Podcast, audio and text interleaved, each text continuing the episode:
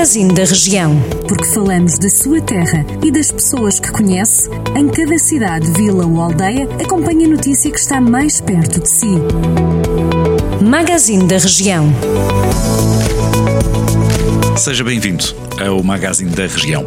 As vítimas daquele que ficou conhecido como o homicida de Aguiar da Beira ainda não receberam indenizações.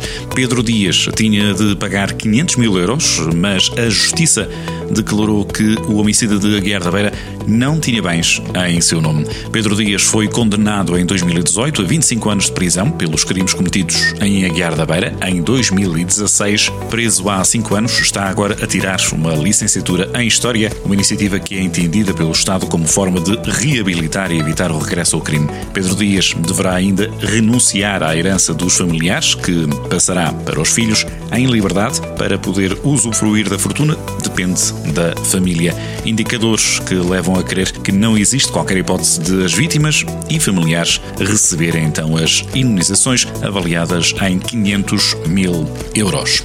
O provedor de Misericórdia de Mangualde, José Tomás, diz que a pandemia agravou as dificuldades nas misericórdias que esperam agora ajuda do Estado, já a partir do próximo mês. José Tomás, que é também presidente da União das Misericórdias de Viseu, defende que a Covid-19 deve ajudar a pensar o futuro das infraestruturas e funcionamento das instituições particulares de solidariedade social.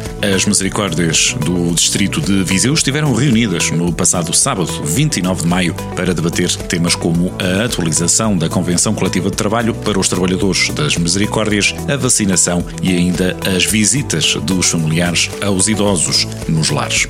O presidente da Câmara de Oliveira de Frades, Paulo Ferreira, vai candidatar-se ao segundo mandato à frente do município nestas autárquicas. Eleito em 2017, o autarca volta a avançar pelo Nós Cidadãos, sendo o único presidente de Câmara deste partido. Em declarações à Rádio Jornal do Centro, Paulo Ferreira diz que avança para concretizar algumas obras que estão por fazer e outras já em fase de execução. Nas últimas autárquicas, o Nosso Cidadão surpreendeu ao vencer as eleições em Oliveira de Frades com quase 47% dos votos, retirando o PSD e o CDS do poder camarário. O Festival de Música e Artes do Dão regressou aos palcos, num espetáculo que contou com três apresentações. A Casa da Cultura de Santa Combadão acolheu várias dezenas de alunos do Conservatório de Música e Artes do Dão com idades compreendidas entre os 10 e os 17 anos, que tocaram temas de filmes como Harry Potter, Guerra das Estrelas e West Side Story. A 13 terceira edição do Festival de Música e Artes do Dão já tinha arrancado algumas semanas com um ciclo de conversas online. Depois de Santa Combadão, o festival está de novo no palco, desta vez no Centro Cultural de Carregal do Sal, a 26 de junho, com o ensemble de guitarra, o coro do Conservatório de Música e o coro de câmara. A 3 de julho, a Casa da Cultura de Santa Comadão acolhe, desta vez, o concerto ABC, que inclui a Orquestra Juvenil.